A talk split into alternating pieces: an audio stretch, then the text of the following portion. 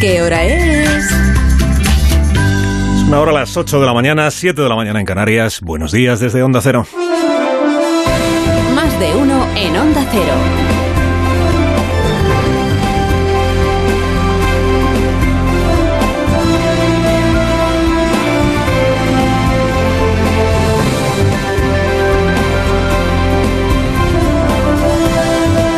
Tal? ¿Cómo están? Bienvenidos a una nueva mañana de radio. Estamos estrenando el 17 de noviembre del año 2022. Si usted me escuchó ayer a esta hora, muchísimas gracias por hacerlo. Eh, esto ya lo tiene oído. Pero a la vista de lo que ha sucedido en estas últimas horas con lo de las rebajas de penas a agresores sexuales o a violadores, igual no está de más repetirlo. Mire, lo decíamos ayer. Cuantos más casos se conozcan, casos diversos, con circunstancias distintas, en ciudades diferentes, a cargo de tribunales distintos, más difícil es sostener que todo se explica por la condición de machistas, reaccionarios, fachas y asusta mujeres de los jueces y de las juezas que toman o están tomando estas decisiones. Más difícil resulta sostenerlo por mucha vehemencia, por mucho acaloramiento, por mucha descalificación que las responsables del Ministerio de Igualdad o el Papa Emérito de Podemos quieran seguir poniendo a este debate.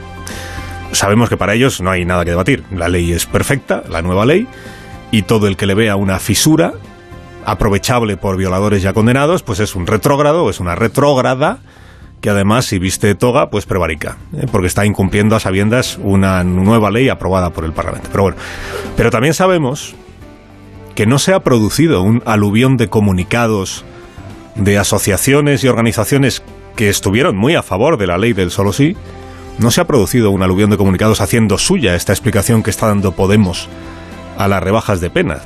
Esto de que el problema es el machismo de los jueces y que no quieren aplicar la ley, no, no ha habido.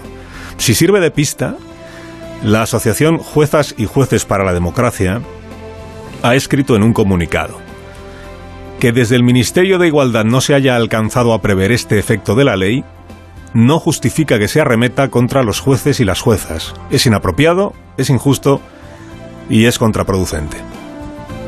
A esta asociación, que da por hecho en su comunicado que el Ministerio no previó esta circunstancia, a esta asociación pertenece o pertenecía, no sé, la jueza del Ministerio de Igualdad, Victoria Rosell. Si sirve de segunda pista, los diarios que acostumbran a ser más comprensivos con el gobierno sentencian hoy que la ministra Irene Montero se ha estrellado. Repasemos. En contra de su reacción de ayer, asociaciones judiciales, partidos de oposición, colectivos de mujeres feministas, el juez de Podemos Illanes, que es vicepresidente del gobierno de Baleares, en contra de la reacción que ayer tuvo Irene Montero, y la mayoría de los diarios. A favor de su respuesta a los casos que se están produciendo, a favor de su reacción de ayer, el Ministerio de Igualdad, o sea, Podemos, y Pablo Iglesias, o sea, Podemos, y el podcast, supongo, de, Pablo Iglesias. Y sobre todo sabemos que a los tres casos conocidos el martes se han sumado otros nuevos casos en Madrid, en Baleares, en Murcia, en Castilla y León, en Andalucía. Cinco condenados ya en libertad y once condenas reducidas. Claro, cuesta creer que el Ministerio de Igualdad conozca a cada uno de los jueces y juezas que integran los distintos tribunales que han resuelto estas rebajas de penas. Quizás sí, ¿eh? no digo yo que no. Quizá es que la ministra Montero, la delegada del gobierno, la señora Rosell, o el Papa emérito de Podemos, saben quiénes son esos jueces y esas juezas que integran esos tribunales y, y lo, fachas y machistas y e incumplidores de la ley que, que, han sido siempre. Puede ser, pero cuesta, cuesta creerlo, que les conozcan a todos. Y cabe pensar que lo que están haciendo es tirar de generalización. Generalicemos con lo que le pasa a la justicia, a la judicatura en España, invocando, por cierto, a la ONU como si la ONU se hubiera manifestado sobre este debate que tenemos en nuestro país esta semana sobre esta ley de reciente incorporación a nuestro, código, a nuestro ordenamiento jurídico. Tirando de generalización y de la ONU a falta de mejores argumentos, ¿entiende? O más técnicos argumentos. La ONU, por cierto, la ONU, que está en el argumentario del Ministerio de Igualdad. Ya Naciones Unidas nos advirtió de que esto... Vamos a ver. Salvo que el Ministerio de Igualdad me corrija, que para eso estamos y no hay problema, lo que anoche leyó Irene Montero en su comparecencia en la cadena SER para darse la razón a sí misma, es la Recomendación General número 33 de la Convención sobre Eliminación de Discriminación contra las Mujeres, eso se llama la CEDAW, que es una recomendación general porque está dirigida a todos los países miembros de esa convención. Dices, incluido España, sí, claro, incluido España.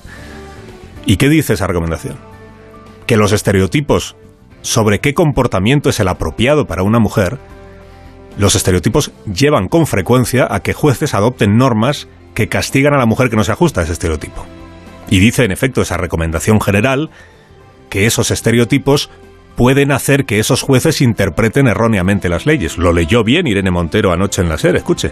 Los estereotipos, el machismo, puede hacer que los jueces interpreten erróneamente las leyes o las apliquen de forma defectuosa. Eso es. Los estereotipos pueden hacer, pueden, que los leyes apliquen las, que los jueces, perdón, apliquen las leyes erróneamente o de manera o de forma defectuosa. Pueden hacer. Escrito en 2017, me parece, 2017 para los países de la CEDAW. Por tanto, dice la ONU, en este texto que invoca el Ministerio de Igualdad, dice la ONU que sea eso lo que está ocurriendo en España en noviembre de 2022 con la ley del solo sí es sí, pues obviamente no.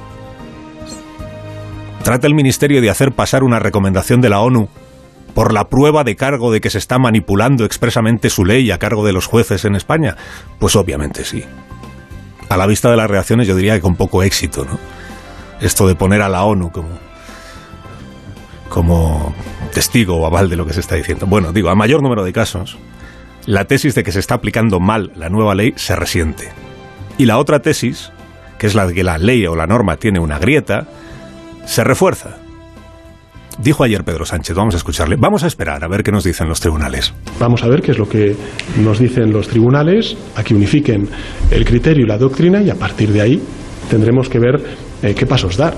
Pero yo confío en los tribunales, estoy convencido de que tienen esa sensibilidad eh, para con eh, este tipo de, de delitos tan, tan graves de agresión sexual. Bueno, el presidente al menos está convencido de que los jueces sí tienen sensibilidad, a diferencia de su ministra de Igualdad. Claro, la cuestión es que los tribunales ya están diciendo cosas, presidente. Y no es uno, ni dos, ni tres.